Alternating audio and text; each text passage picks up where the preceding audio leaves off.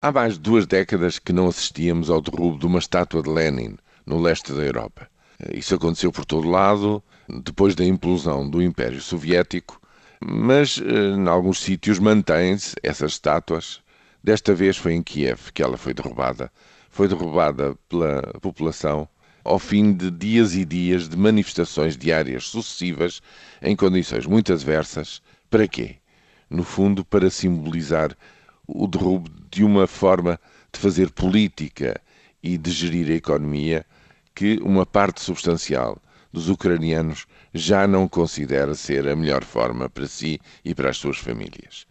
No fundo, a rejeição do tratado comercial que era para ser eh, assinado e que não foi por eh, pressão política da Rússia foi, digamos, a gota d'água que entornou o copo num país onde a influência do Ocidente por um lado e da Rússia por outro se manifestou sempre de forma muito viva nas eleições do país e numa divisão interna muito forte do seu leque partidário. Agora, o movimento popular é inequívoco de que alguma coisa tem que mudar e esta imposição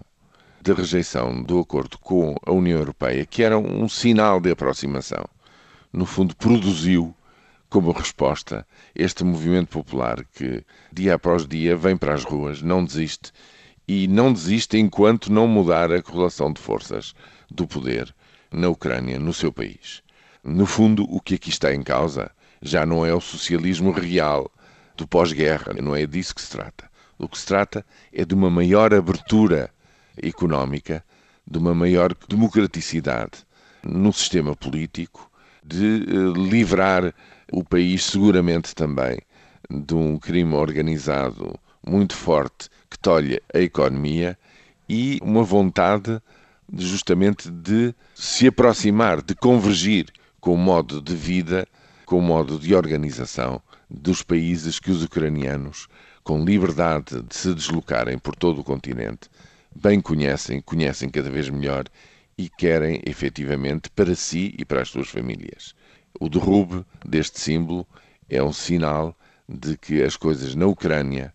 provavelmente não vão continuar como estão e são um sinal de que chegou a hora de uma maior aproximação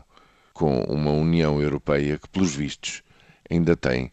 e mantém a sua capacidade de atração.